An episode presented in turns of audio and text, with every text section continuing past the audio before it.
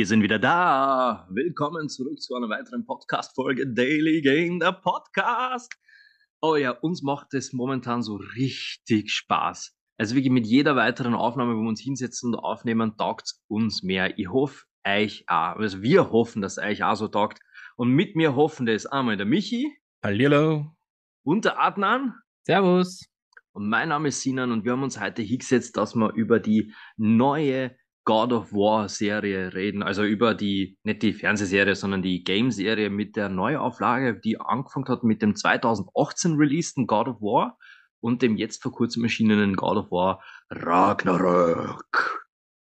Ich bin meines Zeichens ein Riesenfan der nordischen Mythologie, aber, und jetzt kommt's, überhaupt kein Fan von God of War. Ich habe die alten Teile so gar nicht gespielt, aber wirklich gar nicht bis auf halt bei irgendeinem Freund einmal daheim mal einen Controller in die Hand genommen, weil er gesagt hat, hey, schau mal, da kannst, äh, da kannst irgendeine alte bumsen in dem Spiel.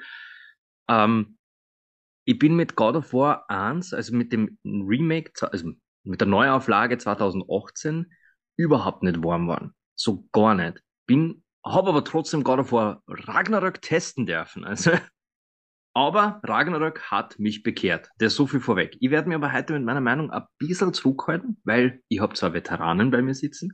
Michi und Adnan haben vom ersten bis zum jetzigen jeden einzelnen Teil gespielt und gefressen, was ich so weiß. Aber ich hätte jetzt eine Frage an euch. Und da, da könnt ihr jetzt gerne miteinander zusammenarbeiten. Helft's mir mal.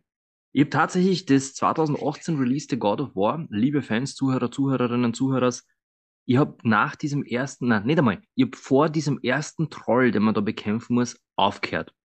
Ich habe diesen Troll, no shit, ich habe es 40 Mal probiert und bin an diesem Troll nicht vorbeikommen. Und dann habe ich das Spiel Odrat und instant gelöscht. Ich habe also keine Ahnung, was in Teil 1 passiert. Kennt's mir Eswart heute mal kurz auf die Sprünge helfen, bitte? Selbstverständlich, aber nachdem wir ja auch ein Nerd-Podcast sind, also ich habe das jetzt behauptet, dass wir das sind, muss ich dich ganz kurz ein bisschen. Ähm, du musst dann aber gerade stehen dafür. ja, kein Thema, ist in Ordnung. Deswegen, das mache ich gerade in dem Moment, in dem ich darauf hinweise, dass nicht alles ganz richtig war, was du jetzt von dir gegeben hast. Ich weiß, kommt nicht oft vor, aber ich hoffe, du kannst damit umgehen. Ähm, ich glaube, ich gehe jetzt. 2018er Ausgabe von God of War ist in dem Sinne jetzt kein Remake, es ist schon wirklich die Fortsetzung von der klassischen God of War äh, Reihe. Und quasi offiziell dann auch so quasi der achte Teil von der Hauptreihe. Und wirklich der Nachfolger zu God of War 3 aus dem Jahr 2010, zu dem wir in der letzten Folge äh, Adnan, Basti und ich die Büchse der Pandora geöffnet haben, im wahrsten Sinne des äh, Wortes. Aber ich muss erst reinhorchen, ich habe mir das nur in ja, Da ist viel mehr Story da drin in diesen Games, als man dachte. Alles, was man im Kopf hat, ist äh, Schlachten, Blut, äh, Szenen, äh, Götter töten, aber da ist wirklich Lore dahinter. Und das haben wir alle ein bisschen unterschätzt, aber so viel, also ihr, ihr habt hoffentlich Folge 1 schon gehört äh, und seid jetzt nicht überrascht, dass es jetzt um Teil 8 geht. Also, ne, God of War, eben die 2018er Version, ist wirklich die Fortsetzung ähm, der God of War-Reihe aus dem alten antiken Griechenland sind wir jetzt in die nordische Mythologie gekommen. Aber, aber, aber, Moment, wenn ich kurz einwerfen darf, das weiß ja. ich, das weiß ich für einen Fakt. Weil ich habe ja ein bisschen eben in die alten Spiele mal eingeschnuppert. Sie haben es trotzdem quasi neu erfunden, mit lauter neuen Mechaniken und so Zeug. Also es ist schon. Das ist richtig. Also es ist nicht mehr das, was früher war, nein, nein, nein. Aber, also, aber es knüpft an das an. Okay, also weg von Hack and Slay, eindeutig.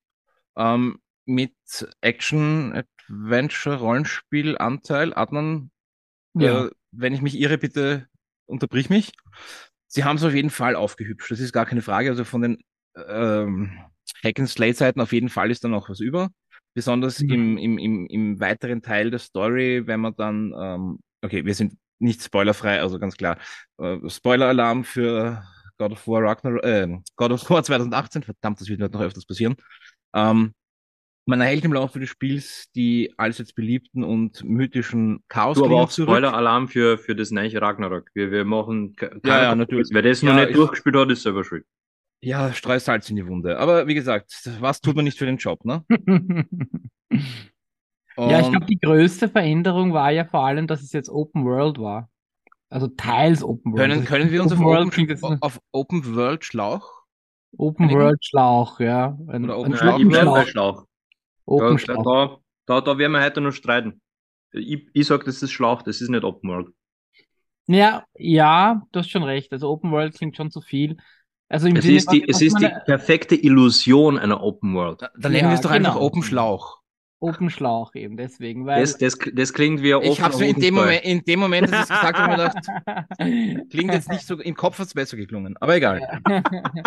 Also sagen wir so, es gab dir die Möglichkeit, halt herumzuspringen oder zu reisen zwischen den verschiedenen Orten, die man besucht. Und das hatte man in den früheren Teilen nicht. Der war halt 100% Schlauch, schlauchig. Und jetzt konnte man halt äh, auch vor und zurück gehen im, und äh, gewisse Sachen nochmal machen oder holen. Ja, also so würde ich es eher, eher bezeichnen. Ja, aber auf jeden Fall Open World, nicht Open World. Ja.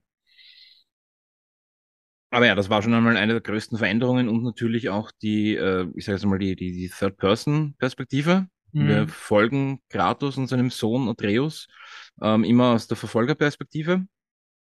Und ja, Jawohl.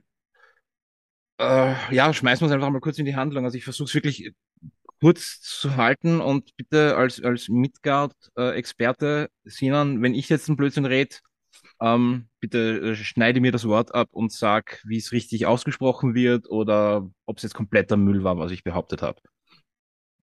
Ähm, wie gesagt, äh, wir finden uns jetzt eben in der Welt von Midgard wieder und wie wir da hingekommen sind, erfährt man eigentlich nicht wirklich. Äh, das ist jetzt auch schon ein Zeitteil her, aber wieso wir jetzt plötzlich von antiken, vom antiken Griechenland in Midgard sind, es ist einfach so. Weil das antike Tatsache. Griechenland Midgard ist. Midgard ist der nordische Name für unsere Erde. Gut, dann war da schon Genau. der erste Hoppala, sehr gut. Also Alles gut. er ist einfach im Norden. Er ist quasi vom, Genau. vom Griechenland nach in den Norden gereist. Ja, Kannst sagen, erst von Griechenland einmal kurz nach Finnland.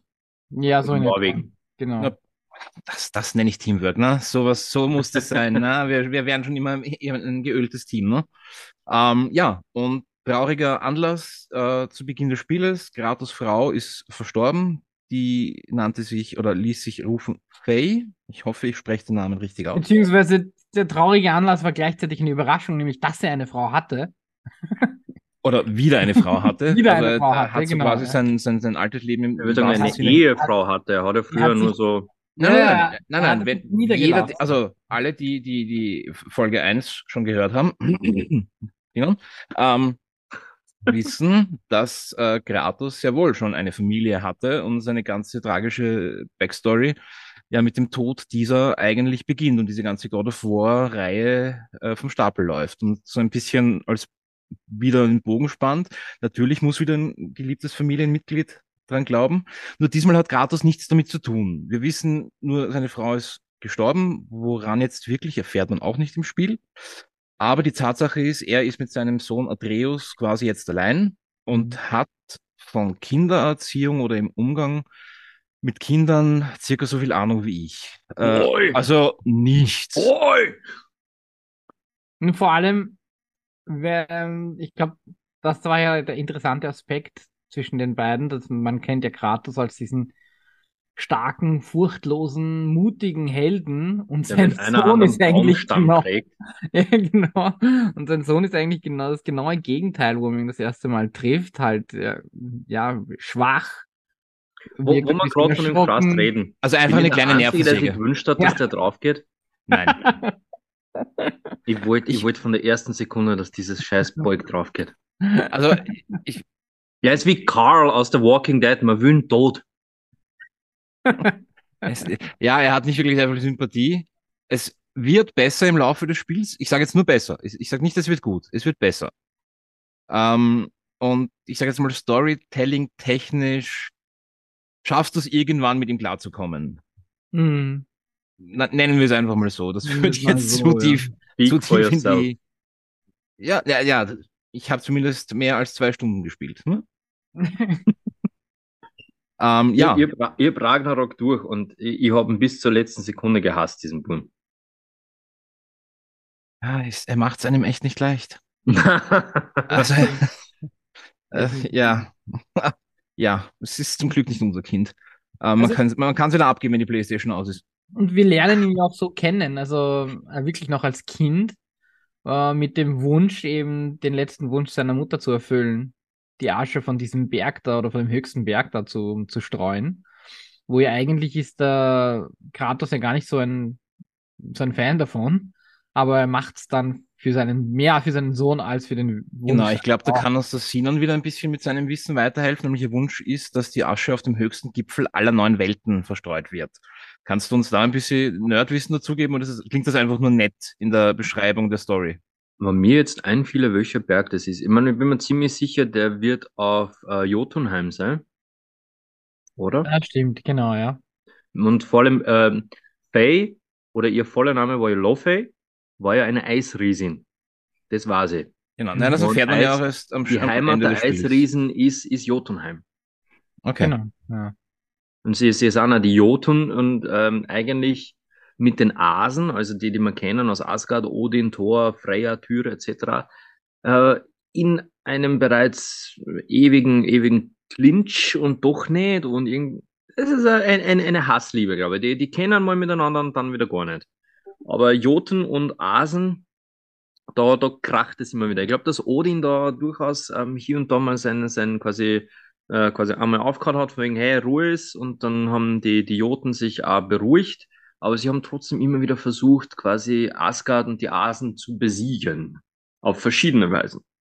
Ich sag doch, wir sind ein Nerd-Podcast. Okay. Äh, ey, das war jetzt oberflächlichster Sch äh, Pulverschnee auf, der, auf dem Eisberg, der was die nordische Mythologie ist. Ich ja, jetzt... aber du hast es geschafft, es so zu erklären, dass es, dass es nicht nach klang. Das ist schon ein Gewinn. Also für, für ja, in einem Audiopodcast Daumen hoch zu geben, ohne es zu sagen, ist blöd, aber Daumen hoch. Aber wann ihr, äh, erinnert ihr euch an Tor 1, also an, an Marvels Tor 1? Ja. Ja. Ähm, da kommen ja auch die Eisriesen vor. Unter anderem äh, geht ja Loki, beziehungsweise geht Thor mit seinen, mit seinen Leuten auch nach Jotunheim, um dort die Eisriesen aufzumischen, weil am Loki den Floh ins Ohr setzt und wegen, ja, die Eisriesen wollen gegen uns rebellieren. Und dann, das ist dann das, wo, wo Thor von diesem gigantischen Monster einmal kurz gefressen wird und er dann da rausspringt. Und dann taucht plötzlich Odin auf, auf seinem achtbeinigen Pferd, Sleipnir, und äh, macht da einmal kurz an auf äh, nach Hause, Bengel von wegen, und entschuldigt sie dann aber die Eisriesen für das, dass der Sohn da eingefallen ist. Das sind die Joten, das sind die Eisriesen. Das ist Jotunheim. Mhm. Sehr, okay. guter, sehr, sehr, sehr guter Übergang, weil, wie gesagt, im Laufe des Spiels äh, erfahrt man eben, dass sie eine äh, Riesin war. Ich glaube, im Spiel ist sie. Was erfahrt man denn? Erfahr, äh, erfährt man, dass sie Eisriesen war oder wird sie nur als Riesen bezeichnet, aber auch egal, auf jeden Fall, man erfährt. Man erfährt es auf jeden eine Fall. Riesen, genau. was äh, Atreus äh, somit ja dann zum halb Gott, halb Riesen macht? Oder sind Riesen auch halb Gott ähnlich? Da kenne ich mich zu wenig aus. Oder ist es einfach nur eine riesige Mischung? es, sind, es ist eine ganz eigene Rasse, die Eisriesen. Das okay, gut, okay, gut. Dann ist quasi Atreus ein, so quasi eine Mischung aus Halbgott, Gott, ja. also ein Halbgott mit Riesenblut. Wer aber so. wiederum aufpasst, dort in Tor 1, Entschuldigung, dass ich wieder auf den Film zu sprechen komme, der Name Lofey fällt dort auch. Odin okay. entschuldigt sich bei Lothei für den Angriff von Thor. Und Lothei kommt auch im zweiten Teil äh, Thor, wie heißt der zweite? Ich will vergessen. Darkness, irgendwas, World of Darkness? I irgendwas mit Darkness, ja. Äh, der, wo es um den, um den äh, Äther geht. Da, äh, da kommt auch Lothei vor und er, Lothei müsste auch der oder die Eisriesin sein, die was äh, Thors und Lokis Mutter umbringt. Ja, könnte, könnte sogar sein. Ich, mü ich wäre jetzt gelogen, aber gut, da sind wir dann wieder in der Marvel-Version von der ja.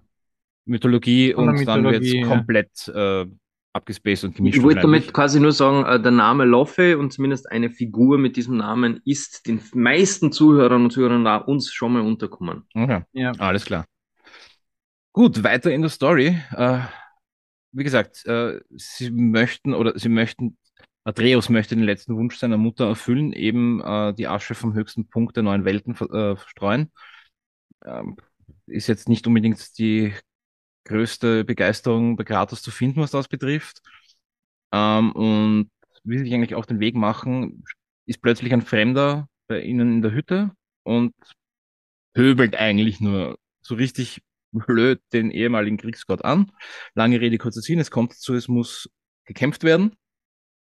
Und äh, Kratos merkt, okay, wir sind hier nicht sicher, wir müssen weg und somit machen sie sich auf die Reise ähm, zum höchsten Gipfel, um den Wunsch doch noch zu erfüllen. Auf dem Weg treffen sie dann noch die, äh, äh die Zwergenbrüder, so Brock und äh, Sindri. Sindri. Ich hoffe, ich habe die jetzt richtig ausgesprochen, Sinan. Sinan nickt. Alles gut, alles gut. Sehr gut. Ich habe hab mir nur gerade auf stumm, stumm geschalten, weil ich futtert nebenbei Erdnüsse. Alles klar. Ähm, ja, und die, die, die sind eigentlich so quasi als, als, als Spielemechanik sind das unsere äh, Aufleveler von äh, Rüstung und, und also Ausrüstung, Waffen. Und im Laufe von Gesprächen mit denen erfahren wir dann auch so ein bisschen was über die Mythologie äh, aus, aus der nordischen. Und ja, also wenn ich jetzt auf die komplette Geschichte eingehe, äh, sitzen wir in zwei Stunden noch da und kommen eigentlich aufs Hauptthema Ragnarök. Ähm, letzten Endes geht es dann einfach so weiter, dass äh, sie auch auf eine Hexe stoßen. Mhm. Ähm, Sinan, hilf mir mal weiter. Wieso treffen sie eigentlich auf die Hexe? Das ist ja storytechnisch sehr relevant, weil ich glaube, bei einem bei dem Ausflug, nennen wir es mal so, wird ja Atreus ziemlich schwer verletzt. Ich habe den ersten Teil nicht gespielt. Ich habe nach dem, ich habe vor dem, vor dem ersten Troll aufgehört. Ich so weiter. Okay, Adnan, hilf mir mal. ich, hab, ich wollte dich jetzt testen. Ich habe mir gedacht, du hast sicher gezockt und wolltest uns jetzt einfach nur auf die, auf die, auf die äh, Dings führen. auf die Schippe nehmen. Ja, sie, also es kommt dann eben dazu, dass sie nach diesem Kampf, sie machen sich trotzdem auf den Weg. Wobei ich mich kann mich gar nicht mehr erinnern, das müsste ich jetzt auch jetzt überlegen, ähm, weil dieser, den, auf den sie treffen, der auf den, in der Hütte auf sie wartet, ich glaube, der hatte ja dann schon eine Ahnung, wer Kratos ist. Genau. Das war, das war ja der Grund für seinen Besuch. Jedenfalls. Ähm, für mich ein bisschen nach Odin, muss ich ganz ehrlich sagen. Nee, es war Baldur. Es war Baldur, ah. genau. Und ah, okay. Okay. Genau. Sie treffen zuerst auf Baldur. Richtig. Genau. Du siehst doch, hier ist sehr viel Story versteckt eigentlich. wirklich dann, viel Story. Das ist dann eben auch die Hexe, auf die sie treffen. Die dann, ah, da treffen sie auf Freya. Genau. Die sie dann, die dann auch den Atreus wieder heilt. Und ursprünglich sagt sie, ja, und unterstützt sie sie bei ihrer Mission, bis sie dann natürlich erfährt, ähm, dass ihr Sohn äh, es auf Kratos abgesehen hat. Mhm. Und auf dem Weg, also um das jetzt ein bisschen abzukürzen, auf dem Weg lernt dann Atreus auch mehr und mehr, dass er eigentlich Fähigkeiten besitzt, die jetzt eben nicht von seiner göttlichen Seite, sondern wahrscheinlich aus seiner riesigen Vergangenheit kommen ähm, die, mit denen er dann, ähm, ja, er hat dann ein bisschen so halt gewisse Magie in sich, die dann immer mehr und mehr zum Vorschein kommt. Und ich glaube, das war auch der Moment, den, äh, den Michi gemeint hatte, dass es dann mit der Zeit besser wird. Also dann nicht nur mehr äh, ein, ein, ein lästiges Gefrastel ist, was da neben dir herumrennt, sondern dann auch etwas kann. Ähm, und im Endeffekt, Baldur hatte dann auch noch einen Bruder, den man dann auch trifft. Weißt du noch, wie der geheißen hat? Auswendig nicht, nein, aber es war auf jeden Fall die. Es war sein Bruder jedenfalls, ja. Die, die, dieses Geschwister-Trio, wenn ich mir jetzt nicht sogar Das war sogar ein Trio, ja, genau. Und die kommen auch der Reihe nach, gegen die man kämpft und die äh, legen sich halt auch mit Kratos an, ähm, zu, ja, nicht wirklich äh, ihren Gunsten. Und im Endeffekt ist dann auch Baldur der letzte, der, der Endboss, sage ich jetzt einmal, im, im, im, im ersten Teil. Und da passiert ja dann ähm, die wichtigste Szene, die dann eigentlich auch zum Teil 2 linkt, nämlich Kratos entscheidet sich dann im Endeffekt eigentlich ähm, Baldur leben zu lassen, doch er sieht das nicht so und will ihn dann trotzdem töten, beziehungsweise Atreus, woraufhin Kratos dann das Leben von Baldur beendet. Nein, nein, nein, eigentlich, nein, nein, er, er verhindert nur, dass er die Freya tötet. Genau. Ja, genau. Er hat eigentlich dann Freya das Leben gerettet, woraufhin sie dann nicht happy ist trotzdem, obwohl er ihr das Leben gerettet hatte, ist eben ihr Sohn dabei gestorben. Und sie schwört dann eben Rache. Das ist so der, der letzte Moment, den man mit Freya hat. Bis man dann eben nach, äh, wie Sinan schon sagte, eigentlich wirklich nach Jotunheim kommt, um die Asche der, der Mutter zu, zu streuen. Und abschließend, bevor das Spiel noch endet, erfährt man dann, dass ähm, Atreus aus der Vergangenheit von den Riesen, von seiner Mutter den Namen Loki bekam. Und gleichzeitig sieht äh, Kratos noch eine Wandmalerei, ähm, wo man dann sieht, dass er in einem Kampf sterben wird, wo er seinen Sohn versucht zu retten. Und mehr Details zu der Wandmalerei erfahrt man dann im ersten Teil nicht mehr. Das kommt dann noch äh, in der Fortsetzung. Und ja, genau. Die sind im zweiten Teil sehr präsent, diese Wandmalerei. Sehr, genau, genau. Und das genau. ist dann eigentlich das, das Ende vom ersten, dass man erfährt, okay, Loki hat, äh, Atreus hat magische Kräfte, er ist eigentlich Loki. Ähm, ein Halbriese und ein Halbgott. Und ein Halbriese und ein Halbgott. Und Kratos geht seinem, erneut seinem Ende entgegen. Genau, was wir, ein, eine, eine nicht ganz unwichtige Ding haben wir vergessen. Es gibt inzwischen eine, eine Aufgabe, man muss den, ähm, einen, einen Kopf besorgen, also quasi einen, einen, einen Führer. Mimir. Äh, und zwar Mimir, der in der äh, nordischen Sagenwelt ähm, ein, die rechte Hand von von Odin ist. Von Odin war. Habe ich das richtig gesehen oder ist er einfach nur ein armer Kopf, der von Odin quasi, äh, also der von Odin verarscht wurde. Ich glaube, dass er von Odin ziemlich ausgenutzt worden ist für das, dass er, dass er halt der intelligenteste ähm, Mensch, lebende Mensch oder äh, eigentlich. War eine Art Visier einfach für ihn, oder? Würde ich, hätte ich jetzt gesagt. Das ist, hätte ich jetzt den Eindruck gehabt, ohne jetzt die Mythologie zu kennen, aber im zweiten Teil kommt schon so rüber, dass er so die Aufträge für ihn erfüllt hat. Ach, das ist schwer. Ich wollte ja nämlich gerade nämlich eigentlich einhaken in was ganz was anderes. Die, sie haben sich in der Auslegung der nordischen Mythologie natürlich nicht 100% an alles gehalten. Das heißt, äh, nicht mhm. alles, was wir in die Spiele singen, sollten wir genauso nehmen, wie es ist. Und ich möchte auch nicht auf allem rumreiten, weil es sind sagen wir mal so, kreativ entsche äh, kreative Entscheidungen gefällt worden, damit die Story flüssiger ist und verständlicher mhm. oder zugänglicher, die aber nichts mit, mit der nordischen Mythologie per se zu tun haben. Bestes Beispiel, wenn wir vorher gerade über Baldur geredet haben, beziehungsweise Baldur, äh, sein Bruder, mir fällt der Name auch gerade nicht ein, müsste Hödur gewesen sein. Aber Baldur war auf jeden Fall nicht der Sohn Freyas, er war der Sohn von Frigg, von äh, Frigga, beziehungsweise von Odin und Frigg.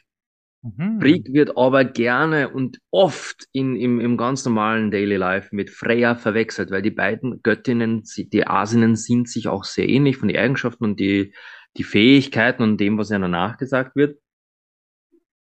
Aber Frigg und Freya sind zwei ganz unterschiedliche Personen, wenn man so will. Mit Frigg war Odin verheiratet. Frigg ist äh, die, die Mutter von Thor, äh, die, die, was wir auch in, in die Marvel-Filme singen während Freya quasi eigentlich mit, mit, mit Odin nicht verheiratet ist. Freya gilt als die Gottmutter, als die Mutter, als die Göttin der Weiblichkeit, der, der Liebe und der, der Sinnlichkeit. Sie ist quasi die nordische Aphrodite, wenn man so will. Gut, was ich glaub, sie können die meisten Hörer was anfangen. Mit, mit Baldur per se nix, nix, nix zum Dorn. Ich glaube, dass die zwar nur am ehesten, glaube ich, als Cousin und Cousine einzustufen wären. Oder als, oder das Freya, die sogar die Tante wäre eventuell. Ich, war, ich, ich konnte es jetzt nicht hundertprozentig sagen, weil, weil da bin ich jetzt selber äh, äh, zu, zu Gatsch im Hirn. Aber Freya ist nicht die Mutter von Baldur, sondern Frigg. Und mhm. wenn man allein schon da sieht, okay, da wurde was umentschieden. Warum? Weil Frigg nicht so bekannt ist wie Freya. Freya ist halt schon, da klingelt es ein bisschen bei, bei einem jeden. Klingelt es ja. beim Namen Freya, Frigg wiederum gar nicht. Also sie haben sich durchaus gewisser Details bedient und gesagt, okay, wir ändern das ein bisschen ab, weil es einfach geschickter ist. Drum möchte ich jetzt auf mit mir jetzt nicht zu viel rumhocken, was war der wirklich? Im Spiel ist er der klügste Kopf, der noch existiert. Im wahrsten Sinne, ja. Im wahrsten Sinne. Und, ich möchte nur ein äh, kleines Hopperler von meiner vorigen Zusammenfassung noch äh, kurz äh, ausbessern. Und zwar, ähm, es sind nicht die Brüder äh, von Baldur, die, auf die wir treffen im Laufe des Spiels. Das sind natürlich die Söhne von Thor, Magni und Modi. Und einer von beiden, eben Magni, wird äh, getötet von Kratos, woraufhin dann quasi dieses Ganze wieder Götter töten bisschen anfängt. Und alle, die es vorher schon mal äh, gespielt haben, auch, weiß, ähm, auch, ja, er war erst später. Also der, ja. es ist wichtig ist einmal der, der, der, der Tod von Magni und dann mhm. natürlich im Laufe für Teil 2, also für Ragnarök, dann auch die Treffen auf Thor. Es gibt einen Grund, warum er so sauer ist. Und das ist eben auch äh, Teil, ich will jetzt nicht sagen Nebenstory, aber es sind doch sehr viele Handlungsfäden, die zusammenkommen, um dann zu dem großen Finale zu kommen. Hm. Back to you, Sinan. Das war's eigentlich. Ich würde wirklich einfach nur äh, auf den Punkt bringen, wir sollten, wir sollten nicht zu sehr auf die nordischen Details rumhacken. Ich werde immer wieder gerne mal ein paar Story-Einzelheiten äh, aus der Edda ausbocken, die mir nur einfallen. Weil äh, ich wollte eigentlich wirklich zu dieser Aufnahme die Edda dabei haben, aber ich habe es jetzt wirklich oben im Büro liegen lassen. Und, aber. Dann machen wir eine eigene Folge, wo du uns vorliest. Ne? aber insgesamt einfach, äh, ja, äh, nicht, nicht zu sehr auf Details rumreiten. Es ist, ein, es ist ein Videospiel. Passt. Dann würde ich sagen, wir beenden jetzt noch ganz, ganz schnell Teil 1. Und zwar, es ist geschafft. Jeder weiß mittlerweile, wo er hingehört. Ähm, Kratos hat wieder eine Prophezeiung am Rücken kleben, so nach dem Motto. Sie kehren nach Midgard zurück. Und all das, was passiert ist jetzt in den Tagen dieser Story von God of War 2018, ähm, startet quasi den Fimbul-Winter.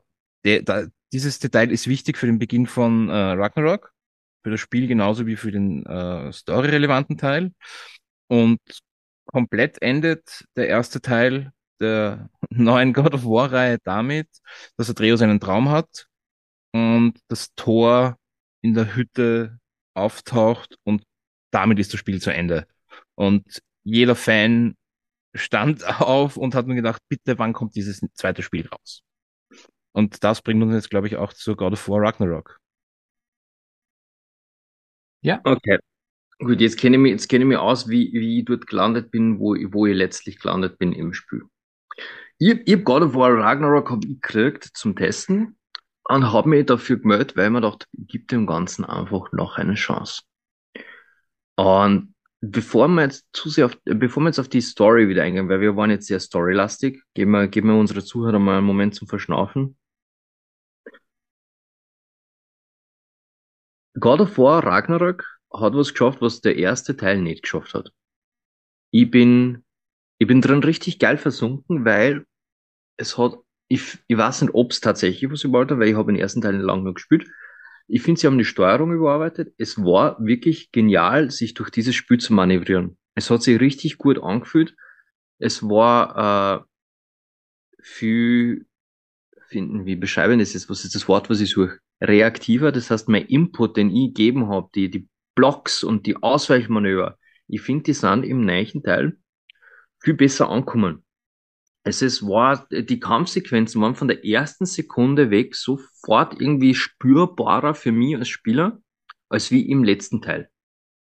Ähm, es war für dann, dann auch die ersten Bosse, die kommen sind, einfach diese, diese Paraden, diese perfekt getimten Paraden sind so viel besser, knackiger gegangen.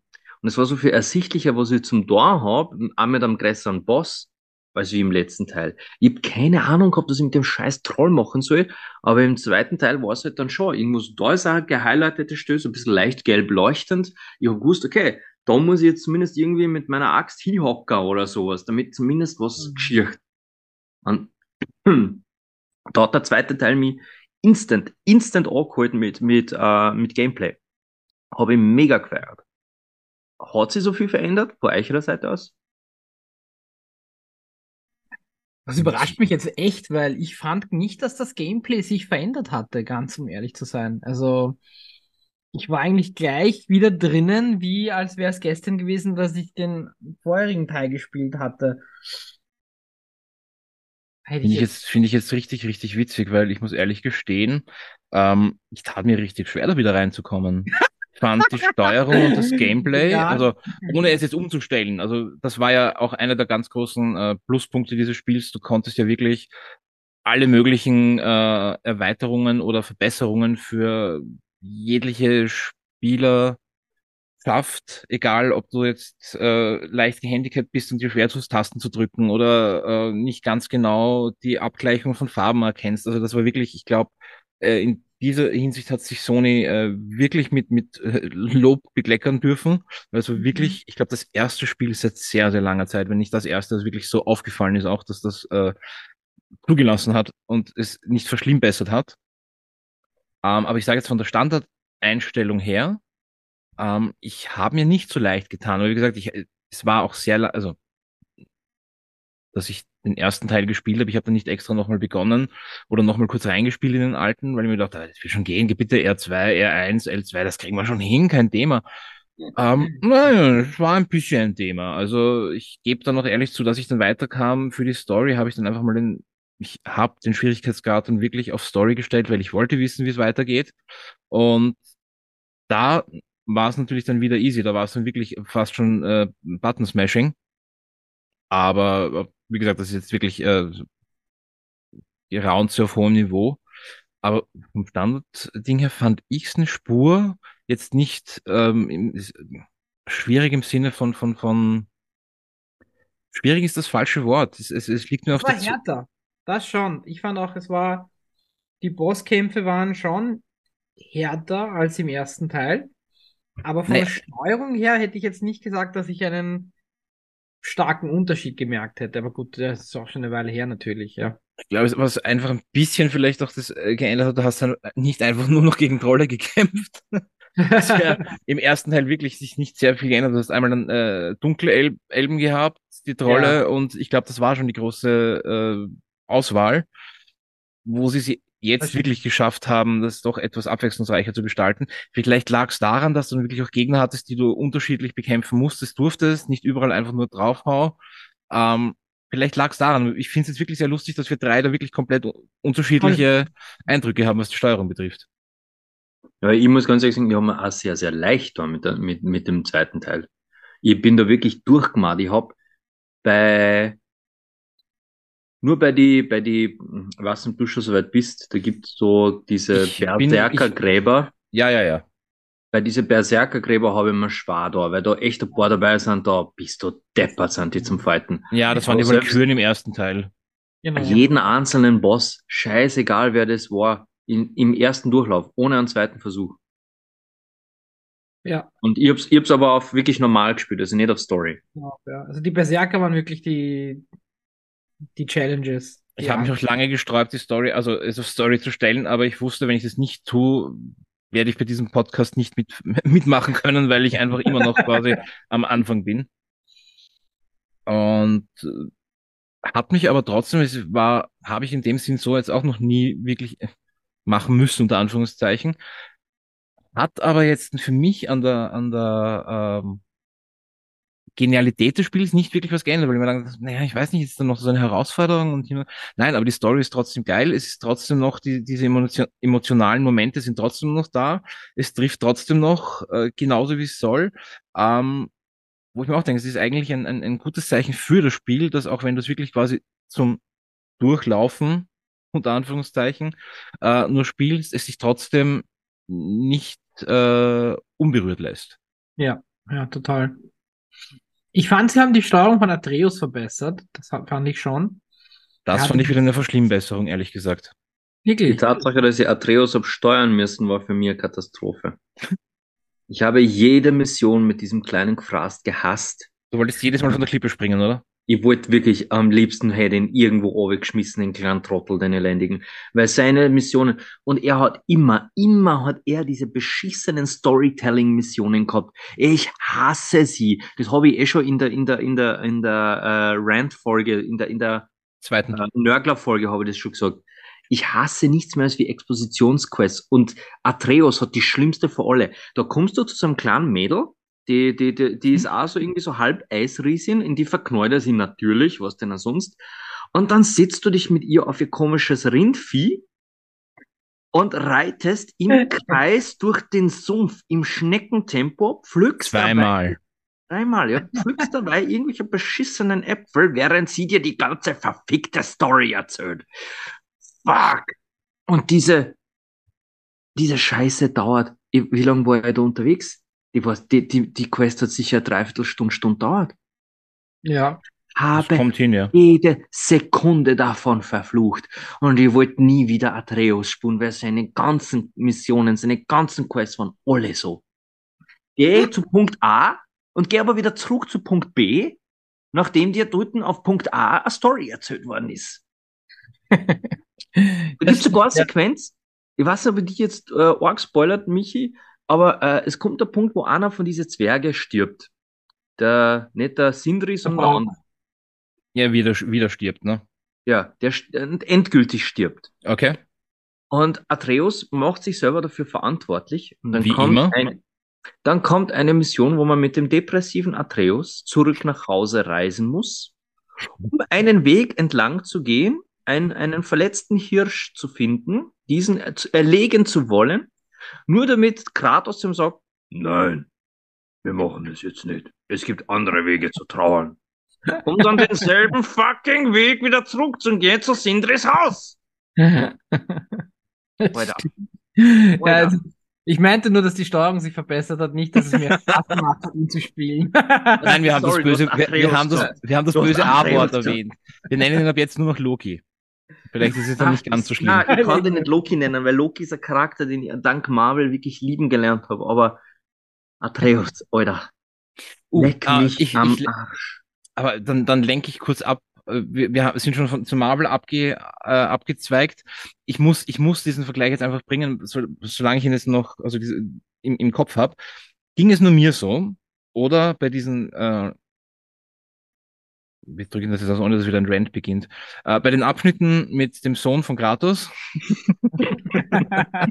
als, als wir die Teile der Maske zusammenfügen müssen, das war doch die fucking Maske aus Jim Carreys die Maske, oder? Ging's nur mir so? hat ich mir auch ausgeschaut, ja. gedacht. Ich habe mir dann gedacht, bitte setz sie auf und werd ein cooler Typ.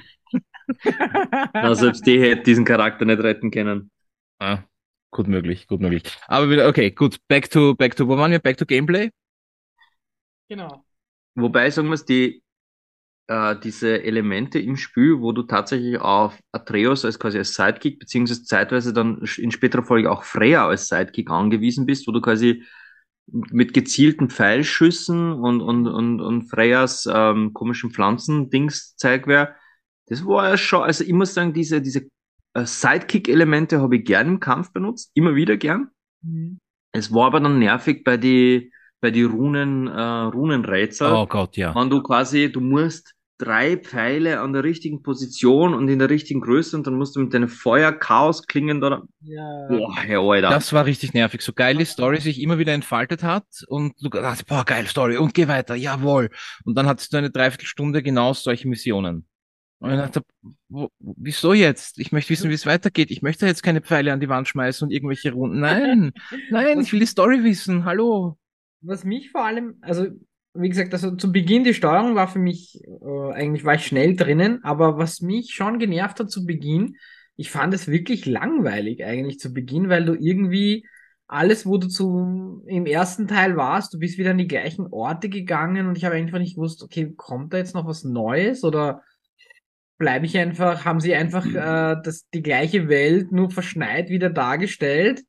Das hat mich zu Beginn ein bisschen genervt, bis es, bis es mich dann wirklich mitgerissen hat. Also Aber das Anfang- ist gerade, das ist Ah. gerade ein super Segway.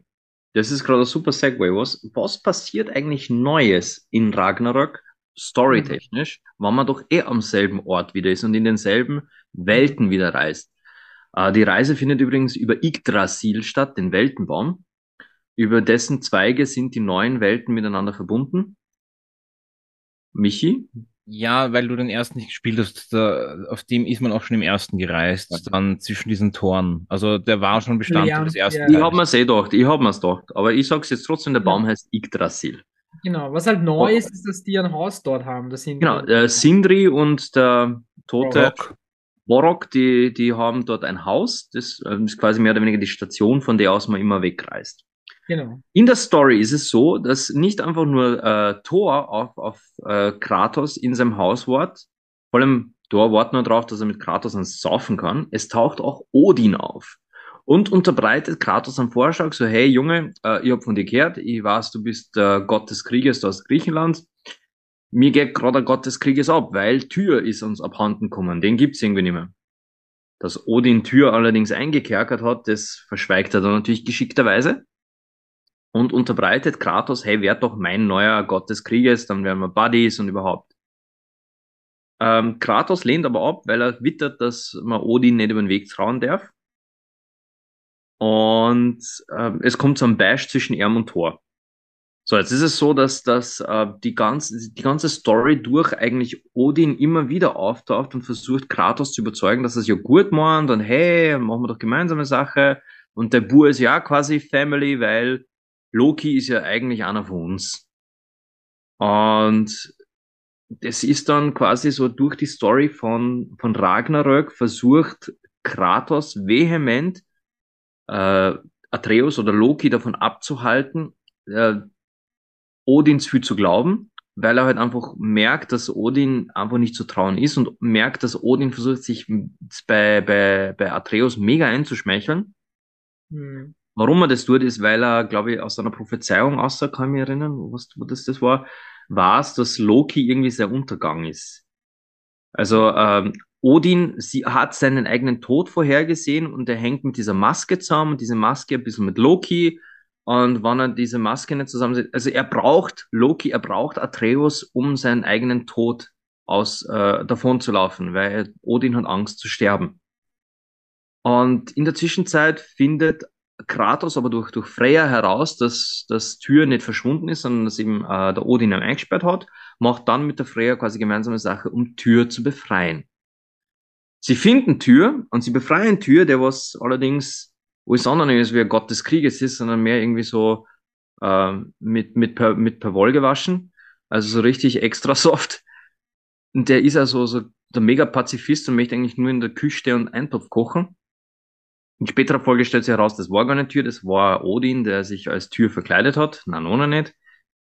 Und in der gesamten Story geht es quasi immer um diese Angst Odins und wie schafft er es, dass Atreus zu ihm kommt. Und Kratos will halt einfach seinen Sohn nicht verlieren und will, dass er bei ihm bleibt. Das ist ein bisschen, ich muss sagen, die Story an sich, gerade diese, dieser väterliche Aspekt, den es da von Kratos sagen, ist, ja gut, in, in meinem Leben gerade als, als frisch gebackener Papa mega greifbar gewesen, habe ich sehr schön gefunden, dass da so ein bisschen dieses, die, die Verletzlichkeit von Kratos zeigt haben, dass er ja alles tut, was in seiner Macht steht, um ein guter Vater zu sein. Dass Kratos ja keine Ahnung hat, wie man Vater sein sollte, ist äh, halt seiner Herkunft als Gott des Krieges geschuldet. Er ist halt einfach ein Raubein. Aber er will ja nur das Beste für seinen Sohn. Und ja, ist, das ist richtig. Ja, es ist vor allem, wie du richtig sagst, kannte man Kratos eben als diesen furchtlosen Kriegsherrn. Und die Tatsache, die Existenz von Atreus ist der Punkt, der ihn zum ersten Mal ängstlich macht. Und das, finde ich, haben sie in dem Spiel sehr, sehr gut rübergebracht, weil er jede Handlung, die er tätigt, tätigt er aus Angst, Atreus zu verlieren. Genau. Er Was hinterfragt die Dinge, die er tut, genau. in dem Sinne, wird es Atreus nur weiter von mir wegschirmen und mehr genau. in die Arme von Odin. Genau, genau. Und ähm, das haben sie halt auch super dargestellt, weil genau diese Handlungen sind ja dann auch die, die Atreus dazu bringen, immer mehr und mehr herausfinden zu wollen, mehr zu eigentlich zu Odin auch zu gehen. Und der Grund, warum Odin ja ihn braucht, ist ja der, äh, weil er diese Maske eben sucht, die wir vorhin erwähnt hatten, die Jim Carrey Maske ähm, um diese herzustellen, weil da gab es eben äh, irgendwie so ein, keine Ahnung, ein Wurmloch oder ein Dimensionsloch, in das er reingeschaut hatte. Und da hat dann Odin eben sein Auge verloren, wegen, weswegen er die ganze Zeit diese Augenklappe trägt. Und er ist der Meinung, dass er diese Maske braucht, damit er da reinschauen kann, um ja unsterblich zu werden oder noch äh, seine Wissbegier quasi zu äh, befriedigen. Witzig, ich bin nämlich jetzt gerade genau so bei der, bei den Stellen, also so quasi Maske, dritter Teil und äh, Hund befreit, wie hat er? Hell? Fenris. Fenris, genau, der Hund von Hale. Der Hund von Hel, äh, witzige Story. Da sind wir wieder bei einer schönen Anekdote. Ja, In diesem. Quest, wo man, wo man Fenris befreit, soll man, äh, schläft er ja. Dieser riesige Wolf schläft und man befreit ihn von dieser Kette. Es gibt in der nordischen Mythologie zu dieser Kette tatsächlich eine Geschichte. Die hat einen eigenen Namen. Diese Kette heißt Gleipnir. Warum hat einen eigenen Namen? Weil äh, in der wahren nordischen Mythologie haben alle Asen Angst gehabt vor dem Fenriswolf. Fenriswolf ist eigentlich ein Sohn Lokis, also des, des äh, Trickster-Gottes Lokis. Und Fenris gilt als eines der mächtigsten Wesen der, der, der ganzen neuen Welten. So mächtig, ah, super, natürlich geht jetzt gerade die Feuerwehr-Sirene los. Ich hoffe, das hört man nicht zu laut. Ähm, übertönen es einfach mit intelligenten Gesprächen, das geht um, schon. um Fenris Wolf zu bändigen, hat Odin von, von die Zwerge etwas anfertigen lassen, dieses, diese Kette Gleipnir. Und jetzt die witzige Anekdote. Äh, sie ist gefertigt worden aus sechserlei Dinge, die es in der Menschenwelt nicht gibt. Aus dem Schall des Katzentritts, dem Bart der Weiber, den Wurzeln der Berge, den Sehnen der Bären, der Stimme der Fische und dem Speichel der Vögel. Ja, ich für find die das Weiber ist sicher Zwerge gemeint, oder? Na, na, na, na, das sind wirklich, da ist gemeint, die Sachen, die wir in unserer Welt, die wir in der Menschenwelt nicht mehr haben, haben wir deswegen nicht mehr, weil sie wurden benutzt, um diese Kette zu schaffen. Okay. Du hörst Katzen nicht treten, weil der Katz, das Geräusch, der Schall des Katzentritts ist genommen worden, um diese Kette zu fertigen. Vögel haben keinen Speichel, Frauen keinen Bart, Berge keine Wurzeln und so weiter und so fort, weil das Okay, ist alles verwendet worden, um diese klar. Kette zu fertigen. Das ist eine Mhm. mega süße Story zu dieser Kette, die Fenris Wolf fesselt. Und ich habe das sehr cool gefunden, dass man diese Kette da löst. Und als Fenris dann äh, davon rennt und Chaos stiftet, die Kette ja immer an einem dran baumelt, weil die ist, gilt als absolut unzerstörbar. Hm, das ist wirklich Nerd-Podcast. Ja, der ein bisschen ausnerd. Hey, es geht nun nerdiger. Weißt du, wie laut nordischer Geschichte die Welt entstanden ist? Nein. Primey. Die Götterkuh Authumbla Ah ja, gut, ich wusste Hat- es. hat an einem Stein geleckt. Ja, genau. Und die, und da ist die Welt entstanden. Das ist so geil. Ich war mir nicht sicher, aber ja, ich habe, also ich hätte es jetzt nicht wieder rufen, also wieder aufrufen können, aber ja, ich habe schon gehört. Und die Götterkuh Authumbla kommt, glaube ich, sogar im Spiel vor. Ich weiß noch nicht mehr, wo das war. Oder war das in, oder war das in, in Assassin's Creed Valhalla? Aber in einem dieser neuen nordischen Spiele kommt Authumbla vor und ich habe sehr lachen müssen. Mir wäre sie noch nicht begegnet. Ja, Gut, aber äh, egal, ja, weg von der Kuh, zurück zum, zum Wolf. zum Wolf, genau. Und ja, genau, die, die, die, äh, also Odins Grund dafür, er möchte einfach wissen, was ist nach, also quasi das Leben nach dem Tod. Er möchte wissen, was passiert nach Ragnarök. Das kann nicht das Ende sein. Er möchte wissen, hey, wie geht's da weiter, wie es Sinon schon richtig gesagt hat. Er will halt nicht sterben oder zumindest wissen, was passiert dann. Und deswegen möchte er diese Maske haben. Und nur Loki kann anscheinend äh, die Inschrift auf dieser Maske lesen oder nutzen. Genau. Weil er Riese ist, wenn ich mich jetzt nicht ganz täusche, ne? Genau. Oder Halbriese. Halb Ja, durch seine, durch seine magischen Riesenfähigkeiten und da, da kommen ja ein paar im Spiel außer. Der hat ja dann später nur die Fähigkeit, dass er Seelen stiehlt und den anderen den seelenlose Körper transferiert. Also die, die Ah. Seelen der Riesen, oder? Oder ist es? Genau. Ja. Und Mhm. äh, also seine magischen Fähigkeiten sind der Grund, wieso er mit dieser Maske interagieren kann. Wobei, ähm, ja, insgesamt kann ich, kann ich sagen, die Story an sich beschränkt sich aber trotzdem auf diesen, diese, diese Vater-Sohn-Geschichte. Kratos will Atreus nicht verlieren und Odin will Atreus für sich gewinnen. Und letzten Endes läuft es natürlich darauf hinaus, äh, ne, Odin gibt und gibt Karur und irgendwann kriegt er von Kratos aufs Maul. Kratos macht das, was Kratos am besten kann. Er haut so lange aufs Maul, bis kein Odin mehr gibt. Bud So. Spencer-like. Ich brauche jetzt einen ganz, ich, ich bin sofort wieder da. Jetzt war, ähm, weil es ist gerade eine von unseren Katzen ist heimgekommen, ich muss kurz einlassen, bin wieder da. Katze ist heimgekommen. Aha. Das ist unglaublich. In, Lin in Linz haben sogar die Katzen Jobs, damit man durchkommt. Und die kommen erst um spät abends heim. Na, kein Wunder, dass die keinen Schall von den Pfoten haben. Unglaublich. ne, die, die ist eine Freigängerin und die ist gerade am Balkon auftaucht und da, muss ich, kann ich es nicht draußen nicht kühlen lassen. Ja, liebe Gäste, äh, liebe Zuhörerinnen und Zuhörer, ich bin ein Katzenliebhaber und ich habe auch einen Hund. Wir haben einen ganzen Streichel daheim. So, jetzt einmal, ich würde mal sagen, die Story ist soweit abdeckt. Sorry, falls ich dich gespoilert habe, lieber. Wie gesagt, es waren Dinge, die ich, die ich mir schon selbst zusammengereimt habe, ja. die einfach nur noch auf den Reveal warten. Also, es wie gesagt, muss da klar die, gewesen sein, die Tür dass, dass Odin aufs Maul kriegt. Ja, das sowieso. Ähm, ja, und wie gesagt, dass bei Tür irgendwas nicht ganz so äh, war, wie es den Anschein machen sollte, war mir auch klar. Aber anscheinend dürfte Odin dann ein ziemlich guter Koch gewesen sein. also es war auf jeden Fall ein Mega-Reveal. Ich finde, das war echt so ein, ein Story-Point. Nein, ich sag wie das. Also mit dem haben es mir nicht gehabt. Überhaupt echt? nicht. Also, ich war was, mich, was mich dafür wirklich zerstört hat, und das war gleich am Anfang des Spiels, war der Tod des Wolfes. Also sowas kannst du nicht bringen. Ich kann schon John Wick den ersten Film nicht mehr sehen. Wir alle wissen warum. Und dann fangen die tatsächlich God of War Ragnarok damit an, dass ein Wolf stirbt. Ich meine, wie geht's denn denen? Ich war den Tränen nah. Das sind Tränen. Ich habe geheult wie ein kleines Mädchen. Und ja, und das ist ja auch einer der Momente, wo man eine der ersten Fähig neuen Fähigkeiten von Atreus erfährt, nämlich, dass er mit Tieren sprechen kann. Und er, ja, er spricht ja dann auch mit, mit, äh, mit der Götterschlange Mjormungandr. Genau, genau, genau. Er kann ja und was, genau, was für dich nochmal Sinan, die hat im ersten Teil einen relativ wichtigen Part auch eingenommen.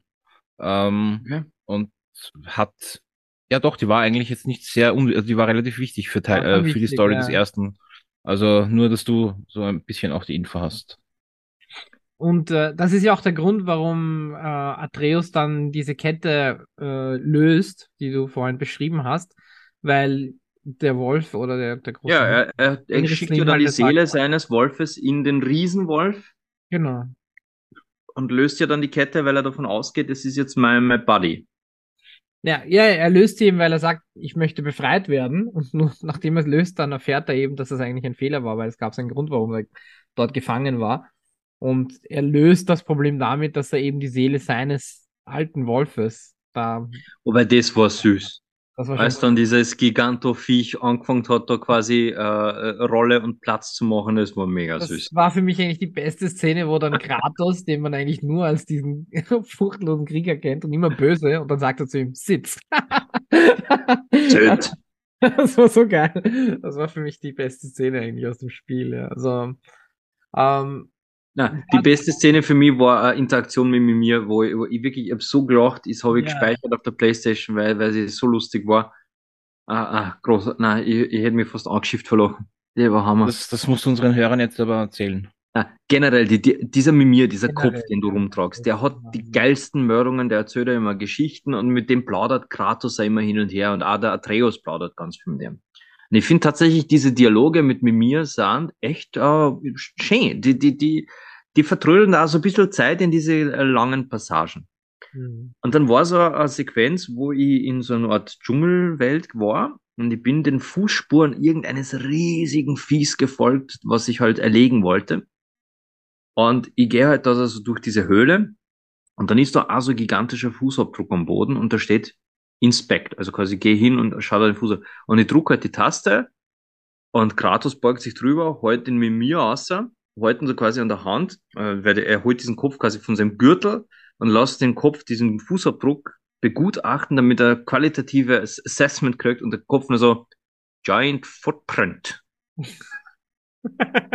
und und äh, der Kratos so ganz trocken Smartest man alive.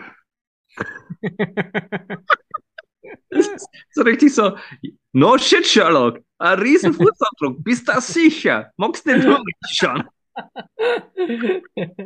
ja, das stimmt. Also mit die Momente mit Mimia, die waren wirklich, wirklich sehr genial. Ach, das ist ein schöner Moment zu zeigen, wie leicht wir zu erheitern sind, oder? Nein, ey, also, mein, mein, Humor ist, ist, ist wirklich ganz easy zu kitzeln, wenn man, wenn man so trocken daherkommt. Na, herrlich. Also der, der, das Spiel hat wirklich auch ganz viele Momente gehabt, die, wo ich schmunzeln habe müssen. Und sie haben eigentlich alle mit Mimir und Kratos zu tun. Aber es hat auch Herzensmomente gehabt, wie, eh, wie ihr gesagt habt, mit dem, mit dem Wolf. Nur, und jetzt, jetzt möchte ich ein bisschen in eine, in eine kritische Richtung, oder vielleicht in meine, in meine persönliche Rant-Richtung. Und Michi, ich habe gesagt, ich halte das nur vor in der God of War Folge. Dieser verdammte Skill Tree. Dieses Spiel Und der Skill Tree in diesem Spiel, ich habe in meiner gesamten Spielelaufbahn, seit ich den NES gespielt habe, noch nie so einen komplexen Scheiß gesehen wie diesen Skill Tree. Du hast einen Skill Tree für Kratos, du hast einen Skill Tree für Atreus, du hast einen Skill Tree für Freya. Dann hast du für Kratos Rüstung eine eigene Möglichkeit, diese zu, äh, zu skillen und abzugraden. Für die Rüstung von Atreus hast du eine Möglichkeit, dass du die Skills und upgrades. Genauso für Atreus Bogen und für Kratos Axt. Aber jetzt hat Kratos nicht nur Axt. Du hast einen eigenen Skilltree für die Axt, du hast einen eigenen Skilltree für die verdammten Chaosklingen und für den Speer, den du später findest.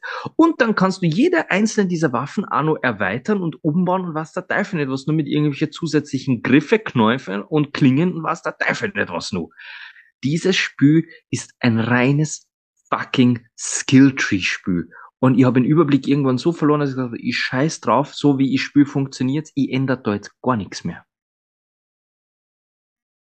Rant over. Ja, deiner letzten Aussage kann ich auch zustimmen, weil es war dann der Moment, wo ich gesagt habe, nein, das funktioniert jetzt. Mir ist es jetzt egal. Ich suche jetzt keine, keine weiteren Gegenstände mehr. Das muss reichen. ja, das stimmt. Und das ist schon eine Herausforderung. Und ich muss auch zugeben, ich habe ewig gebraucht, um überhaupt zu verstehen, was ich wie wo skillen soll. Das war, das war, das war schon eine her mentale Herausforderung, fast schon dieses Skill Tree. Also, dem stimme ich schon zu. Also Adnan, du hast den ersten Teil gespielt. Das Skill, das Skill Level oder das Skill Prinzip war jetzt nicht wirklich so viel anders. Es war nicht anders. Ich fand, es war mühsam. Und es gab einen Punkt, wo ich dann gedacht hatte, sie haben das einfach nur noch so weit in die Tiefe getrieben, um die Leute zu motivieren, mehr Zeit mit dem Spiel zu verbringen. Also es brachte mir jetzt nicht mehr irgendwie so ein Gefühl, ah, ich brauche die beste Rüstung, um aller Final Fantasy die Ultimate Waffe zu haben oder was auch immer. Es war dann irgendwie einfach nur noch, äh, okay, ich mach dich noch auf die Suche, um irgendein Eisenstück zu finden oder was auch immer, damit du da weiterkommst oder Geld zu finden, damit du dir das kaufen kannst oder äh, ja den den Brock daran mit seiner Axt werfen kann, äh, ja, arbeiten lassen kannst. Also das fand ich schon mühselig. Also es war keine Überraschung, dass es viel ist, aber wenn man jetzt die Summe nochmal zusammendenkt im Kopf, die jetzt vorhin Sinan erwähnt hat, war es schon sehr ausgiebig. Gut, ich werde irgendwann tatsächlich einfach nur mit dem Speer kämpfen, der hat mir am meisten taugt vom, vom ja, Kampfverhalten. Also ich werde jetzt nicht in den Rant-Modus verfallen, aber ich habe es schon mal gesagt und ich sage es gerne wieder. Im Vergleich, für, für meinen persönlichen Vergleich, ne? ich möchte jetzt keine ähm, Bef Befindlichkeiten äh, unserer Zuhörer beleidigen, ähm, ist. Ich trete da nur in die Eier. Ja, bin ich froh, dass wir uns online nur online treffen. Ist es Assassin's Creed Valhalla, dessen Skilltree mich fertig macht. Wenn du da jeden einzelnen Punkt zählst und daher nimmst, du hast äh, den äh, Weg des Bären, dann den Weg des Raben, Weg des Wolfes, dann hast du im Endgame noch irgendwelche Beherrschungspunkte dazu bekommen, dann musstest du aber so und so viele Punkte vergeben, dass du überhaupt mal dorthin kommst, dass du das verbessern kannst. Und what the fuck, ganz ehrlich, also jede einzelne Rüstung hat in sich bei God of War noch weitere Perks und Werte, die in Kombination mit anderen Rüstungsteilen nur weitere Boni brachten. Dann hast du das scheiß Amulett gehabt mit neun Runenplätzen und die Runen in Kombination brachten dann auch Boni, wenn du sie in richtigen Kombinationen hattest. Ja, God of War Ragnarök hatte selbst für Kratos fucking Bart einen Skilltree. so ist mir vorkommen. ja, also es war schon viel. Ich kann, ich kann den Vergleich zu Valhalla leider nicht tätigen, weil ich es nicht gespielt habe, aber es war schon verhältnismäßig sehr viel, wenn man daran auch noch denke, wie wir zu Beginn ja auch festgehalten haben, dass es eigentlich kein Open-World-Spiel ist und es faktisch gar nicht möglich wäre, meiner Meinung nach so viel Zeit zu verbringen, dass du das alles das, das machst, ja. Und ich verstehe es halt nicht. nicht. Ja, also meine persönliche Meinung auch wieder hier. Ähm, ich mag es halt nicht, du spielst ein Spiel zu Ende und dann wollen sie noch, dass du Sachen machst, damit du, da habe ich gar keine Motivation mehr, dass ich jetzt sage, ich mache mich auf den Weg, um, äh, um die volle Rüstung äh, aufzubringen. Ja. ja. genau das. Ich verstehe auch nicht, wie Leute so, so, so einen riesen Guide noch machen können. Ja, nachdem du die Hauptmission beendet hast, nachdem Odin tot ist, kannst du nochmal einigen und dann findest du diese, diese, diese. Ja, Rüstung. voll. nachdem voll. Odin tot ist, schalte das Spiel nicht mehr ein. genau. Richtig. Dann fick dich, Sebastian, dass du jetzt reingekommen bist, schleichenderweise. Sag ruhig Hallo, du Ei. Ich vergesse. Hi. Hallo. Entschuldigt die Verspätung. Alles gut, alles gut. Ausbildung geht immer vor. Aber- höchst, höchst. Ah, Sebastian, hast du, hast du God of War Ragnarok gespielt? Ja, Hast du Assassin's Creed Valhalla gespielt? na, Okay, ich weiß nicht, ich meide Assassin's Creed seit ein paar Jahren, muss ich zugeben. dann beantworten wir nur folgende Frage. Hat God of War Ragnarok 4 Millionen Skill Trees oder 3.999.999 Skill Trees? Das zweite. Ah,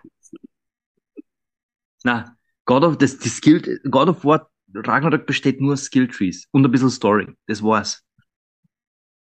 Aber Adnan hat einen Punkt angesprochen, den möchte ich auch noch äh, ein bisschen durchleuchten mit euch, weil da bin ich zwiegespalten. Wirklich zwiegespalten. Äh, God of War Ragnarok ist ja gefeiert worden als da, das Highlight für die PS5, weil da soll es grafisch auf die, auf, richtig auf die Kacke hauen. Das wird für die PS5 optimiert und das Schönste, was die Open World auf der PS5 je gesehen hat. Ich finde nicht. Ich finde, God of War Ragnarok hat eine gute Grafik, hat eine starke Grafik, es hat eine sehr gute Illusion einer Open World und die Hintergründe schauen echt schön aus. Aber, und ich weiß, ich habe das jetzt schon so oft gesagt und ich schreibe es in meinen Artikel immer eine, die schönste Grafik bis dato hat Red Dead Redemption 2. Und God of War Ragnarok hat keine schönere Grafik als Red Dead Redemption 2.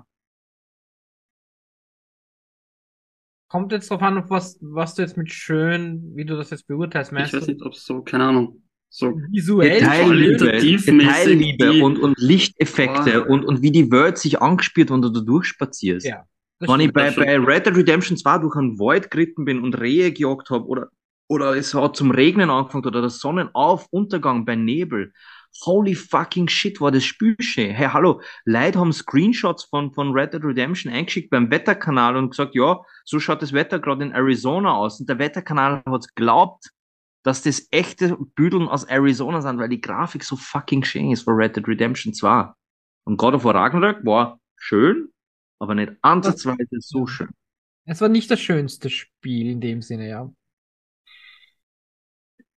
Ich finde God of War, ähm, Red Dead Redemption hat voll viele verschiedene Environments gehabt und Wetterdings und alles. Und ich finde God of War ist da ein bisschen eintönig Artig, zwischendurch. ja. Also, Ja, ja, das ist, ist gut, gut, ja.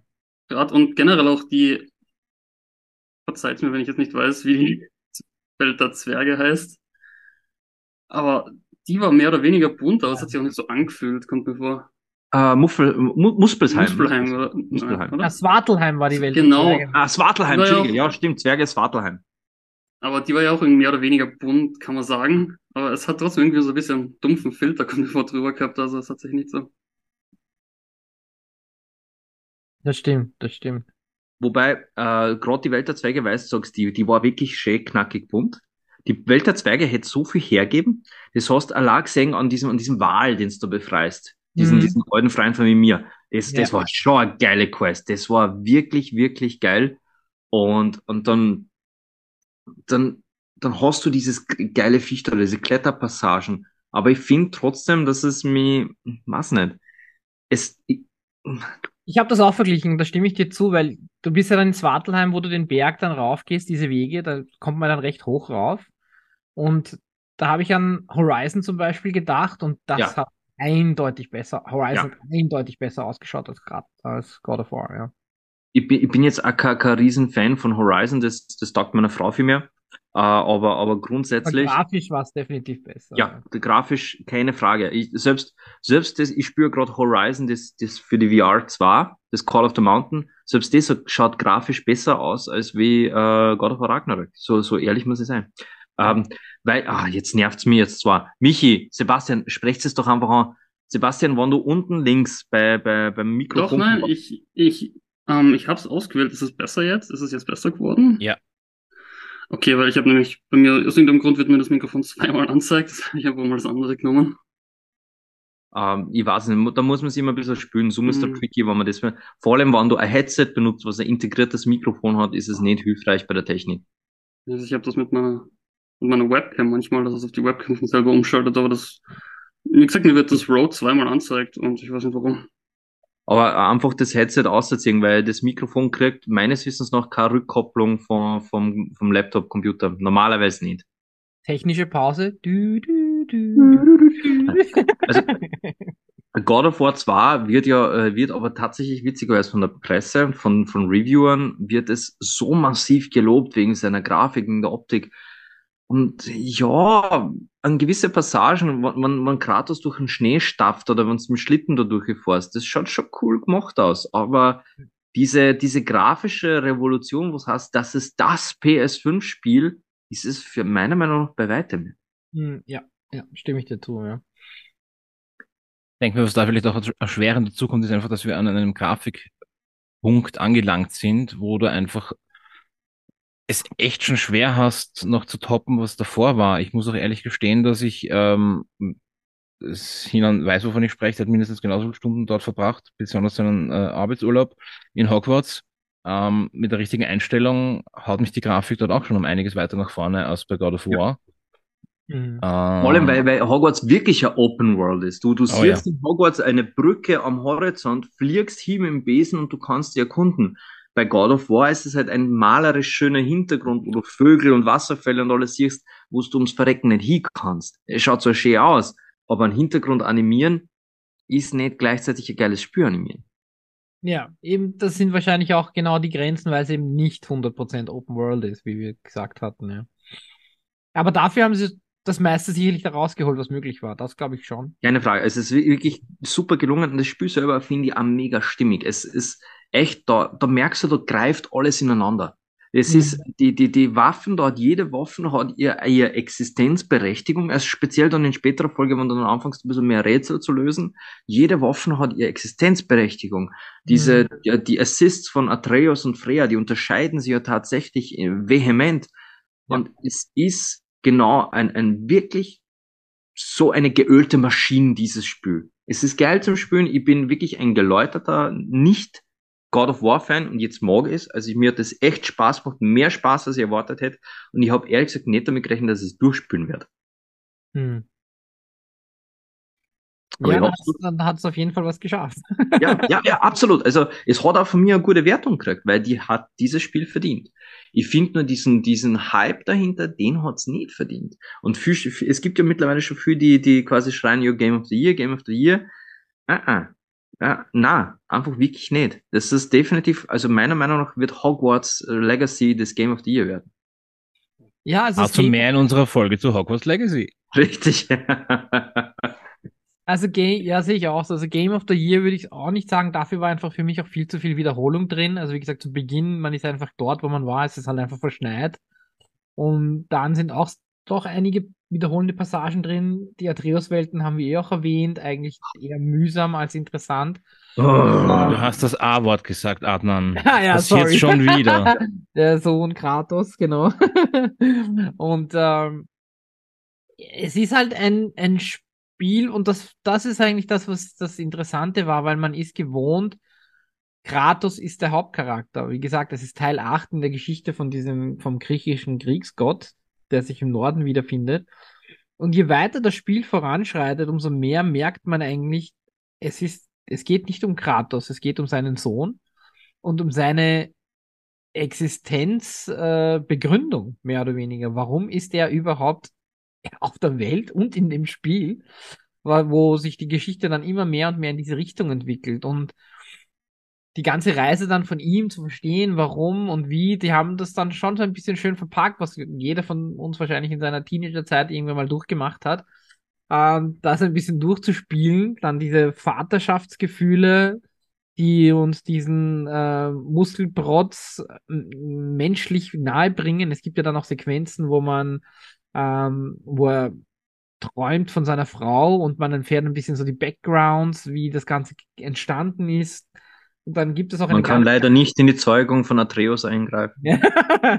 Vielleicht macht das Deadpool 3 für uns. genau. Und es gibt, das muss man noch erwähnen, weil der, einer der großen Unterschiede zum 2018er war ja auch die, die, die Anzahl an Nebenquests, die es jetzt gegeben hat. Und obwohl der Großteil der Nebenquests, sage ich mir jetzt mal, ja, ist halt mehr Zeit Beschäftigung und um auch ein bisschen mehr rauszuholen oder Gegenstände zu finden, die man dann für seine Rüstung und so weiter braucht, gibt es doch eine Nebenquest, die sehr, sehr wichtig ist, meiner Meinung nach, in der nämlich man die Geschichte seiner Frau erfährt. Und das fand ich dann wiederum interessant, weil es dann halt ein bisschen mehr Background einfach auch geliefert hat, wo man dann ein bisschen das Zusammenspiel versteht, weil mich hat zum Beispiel am Anfang ziemlich gestört, ähm, wie, wie fast schon verweichlicht Kratos ist, äh, in dem Sinne, oder verängstigt er ist, weil er ja immer eigentlich mutig vorangeschritten ist. Und das versteht man dann immer mehr und mehr, wo man dann seine Frau sieht und sie erzählt und äh, sie mit ihm redet und was sie ihm alles gesagt hat. Und ähm, das fand ich dann eine schöne Abrundung einfach für, für die Geschichte von Kratos. Und irgendwie ist dieser Teil Ragnarok auch meiner Meinung nach irgendwo das Ende seiner Geschichte gewesen. Sag das nicht so. Weil du, weil du gerade die Nebenquests erwähnt hast. Ich, ich habe sehr viel davon gemacht. Nicht, ich, glaub, ich weiß nicht, ob ich alle gemacht habe, aber ich habe verdammt viel Nebenquests gemacht. Ja. Und normalerweise mache ich die Nebenquests mit dieser Erwartung, wie du gesagt hast, man kriegt neue Rüstungsteile. Und mit dem habe ich gerechnet. Ja. Aber ich finde, da waren ein paar Nebenquests dabei, die ich echt gern gemacht habe, weil einfach das, äh, die Story, äh, jetzt zum Beispiel auch das mit seiner Frau, aber ich vorher das mit diesem Wal erwähnt, als dieser Wal dann auftaucht ist, ich war echt so, oh, wie geil ist eigentlich diese Nebenquest? Ja, das Ich war echt baff.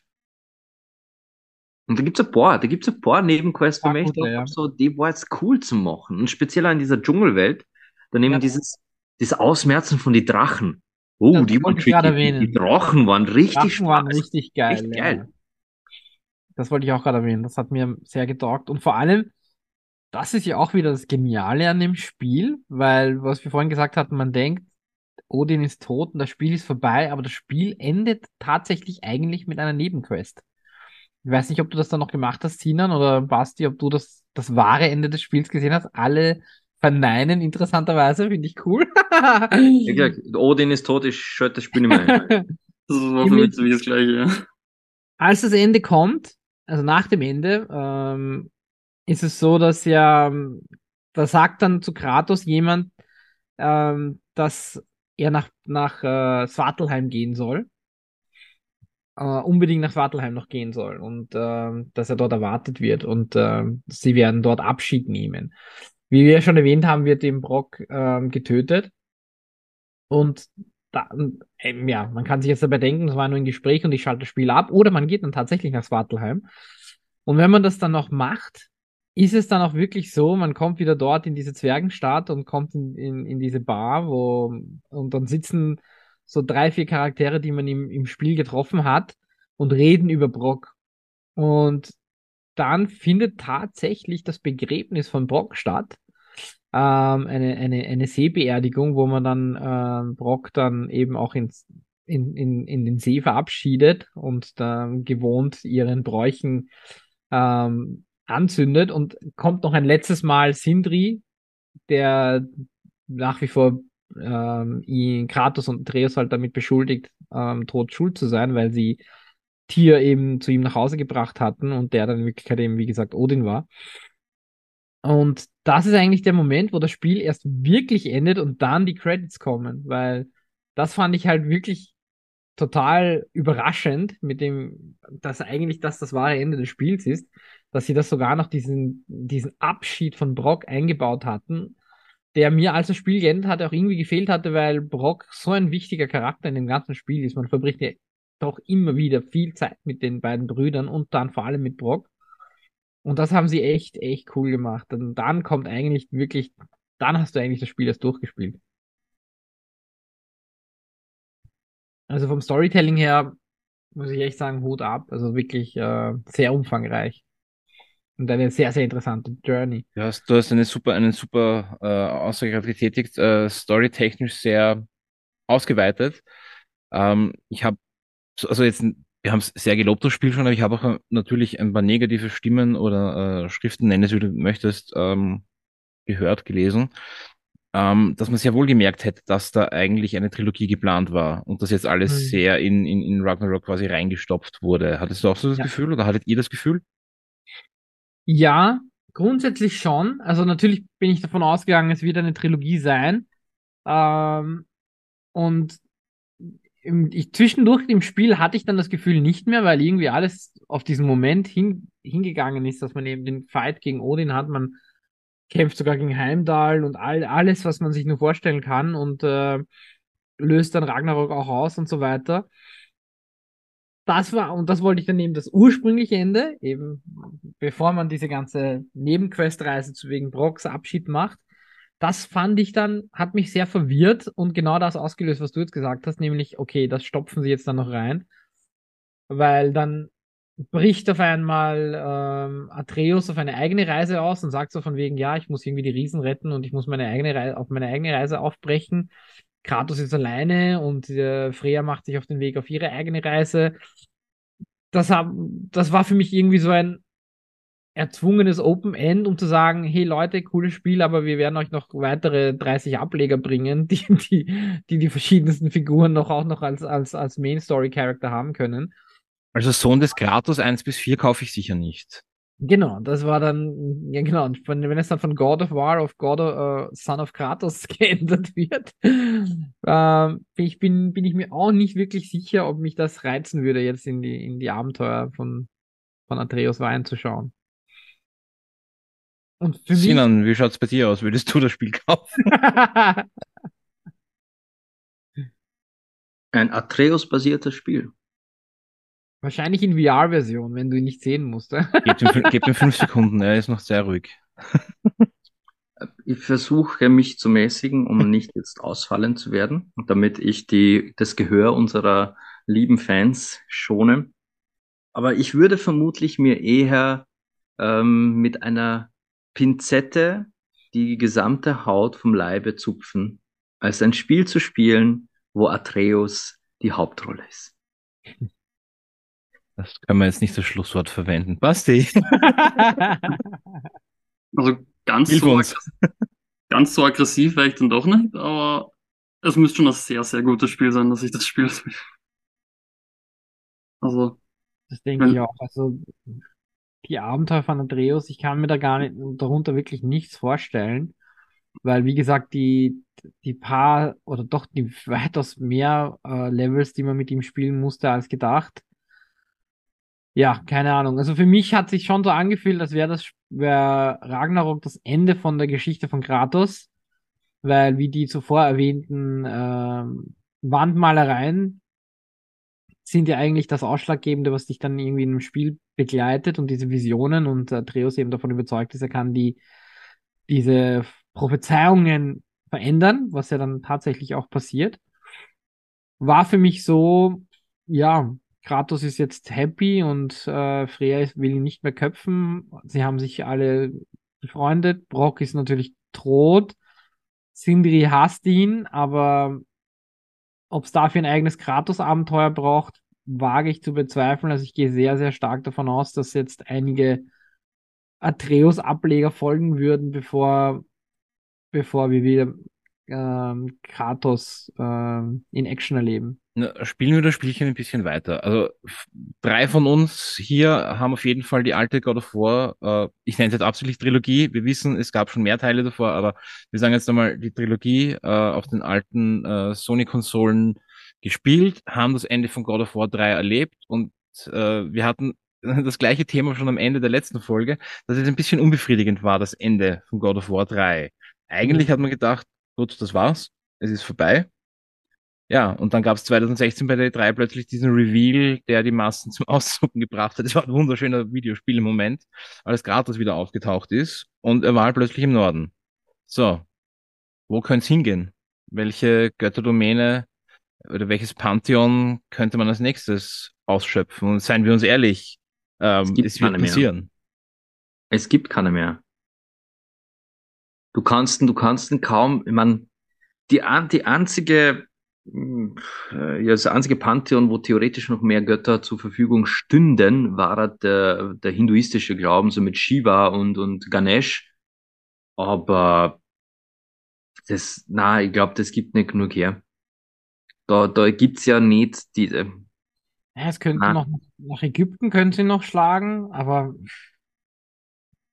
Okay, zurück Ägypten. Ja, ja, ja, oh, fuck. Ägypten Kratos gegen Ra. Genau. also, aber Kratos, das, Kratos gegen Jesus, er hält die andere Backe auch noch hin. Oh, das geht post. Aber Ägypten Aber- wird sogar fast ziehen, oder? Gibt es nicht im ersten Teil diese eine Tafel? Im ersten Teil in diesem einen Raum unter dem Tempel ist ja die Tafel, wo die ganzen Bilder von die Götter aufzeichnet sind, oder? Von die Kriegsgötter aus die verschiedenen Religionen. Wir reden jetzt von, von, von God of War 2018. Genau. Ich, du hast, du hast, mir ein, ja, irgendwas da gab's da, es stimmt, ja. Es gab da mir ein, irgendeine Anspielung das gab's, Symbol ja. war. Das ist, hey. Das wäre eine Idee, falls Santa Monica zufällig zuhört. Es, es wird von der, von der Zeit her nicht passen.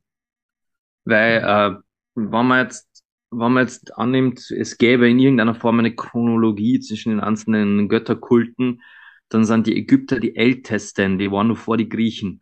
hm, das stimmt natürlich, ja. Es nicht würde das erste Mal, dass er in der Zeit zurückreist, oder? ja. Das stimmt natürlich er, auch. er bekämpft Götter, da ist alles möglich. Das ist alles Mögliche. Aber das wäre dann schon ein bisschen der Assassin's Creed-Ansatz, oder? Ah, Die machen dann halt nicht jedes Spiel in einer anderen Welt, sondern eine, Dann hast du einen tödlichen Skilltree. eine, eine Trilogie in einer anderen Dimension. Ich, hab's, ich weiß nicht, wer den Artikel geschrieben hat, dass, dass Ubisoft schon wieder vier neue Assassin's Creed plant. Ich habe wirklich da, da dieses Gift runter gepostet, wo der Typ äh, äh, äh, eine Rettungspuppe wiederbeleben versucht. Das ist echt Ubisoft mit Assassin's Creed gerade. Unglaublich. Kann man, kann man, kann man so totgeglaubtes Tier nicht einfach tot lassen? Das ist, ja. Wenn sie es wirklich schaffen sollten, irgendwie äh, wirklich neues Leben reinzuhauchen in eine dieser vier und du sagst, ja, okay, probieren wir es mal. Gerne. Aber Ich glaube an Hexe. das- Hexe ist auch so mein geheimer Favorite. Also ich hoffe, dass der nicht enttäuscht. Und ich würde in Adnan seine Version, diese mongolische, würde ich auch spielen. Also Genghis Khan. Äh, wirklich, das würde ich zocken. Ich würde das probieren, einfach weil. Dann spielt Ghost of Tsushima.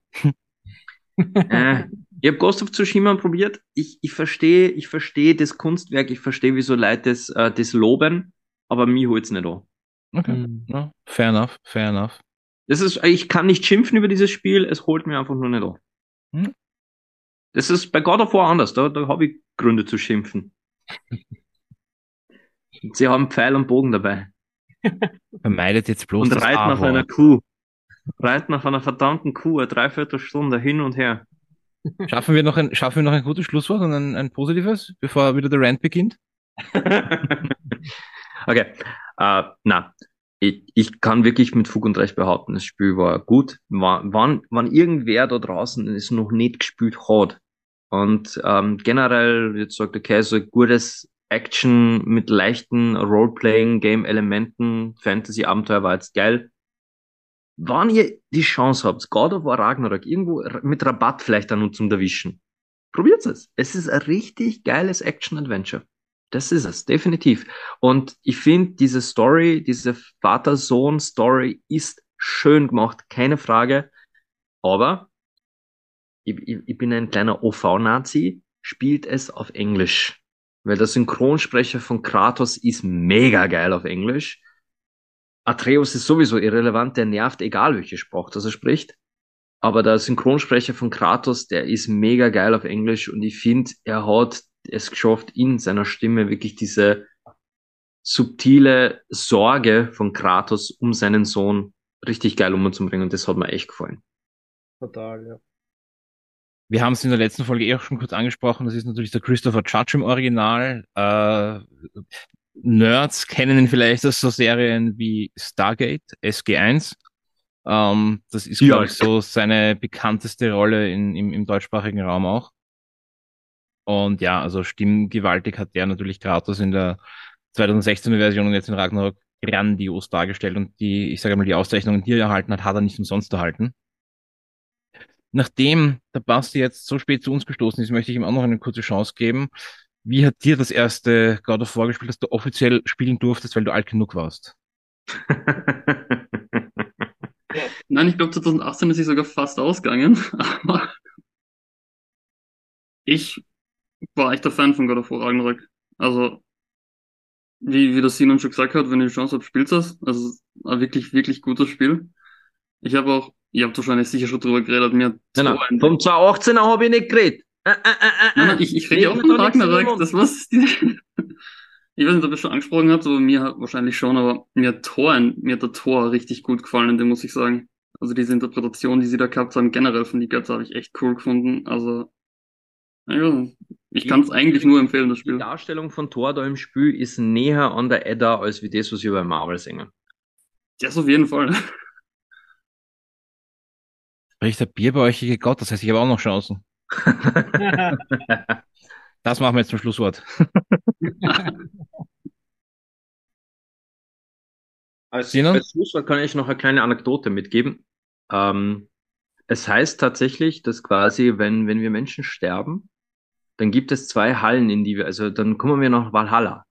Und dann gibt es zwei große Hallen, in die wir, in die wir gebeten werden. Entweder es ist die Halle Odins, wo wir an Odins Tisch sitzen, saufen, fressen, feiern bis Ragnarök.